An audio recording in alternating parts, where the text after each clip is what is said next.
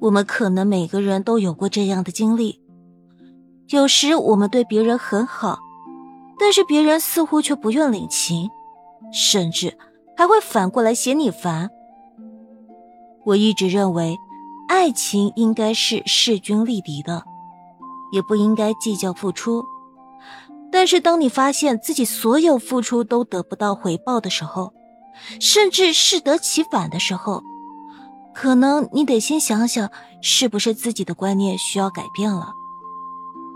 一段情感的转折，就在于你在这段关系中是越来越主动，还是越来越被动。让人最痛苦的，莫过于你的付出变成了别人的负担。所以在一份感情中，平等是非常重要的。俗话说：“斗米恩，担米仇。”这个道理同样适用于感情。任何感情中要的是刚刚好，而不是只有我为你好。其实大家细想一下，世界上最自私的话莫过于“我这是为你好”。先不谈这种姿态会不会让人反感，就仅从这句话来看，已经相当于是一种情感绑架。因为我是为了你好，所以你得同意，得接受。就拿恋爱来说。奇葩说有一期问题是：伴侣该不该看对方手机？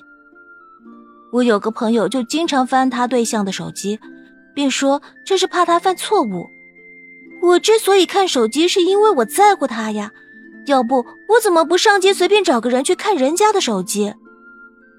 这个世界上有结果的付出叫付出，没结果的付出叫代价。同理，让别人感受不到的爱。不叫爱，叫伤害。完全的付出感毫无用途，只会将你的感情绑架，最后成为一种负担。而人总是会变的，所以在婚姻中千万不要忘了成长。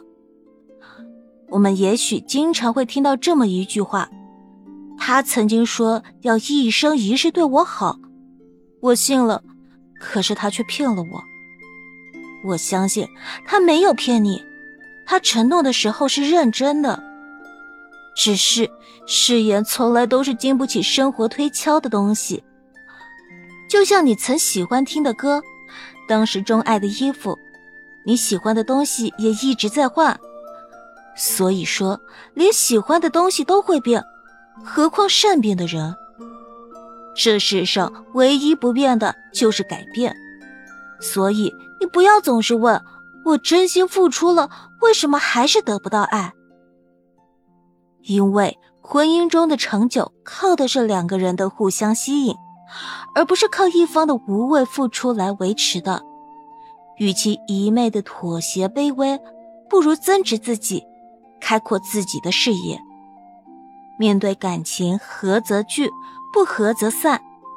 毕竟感情不是靠勉强得来的。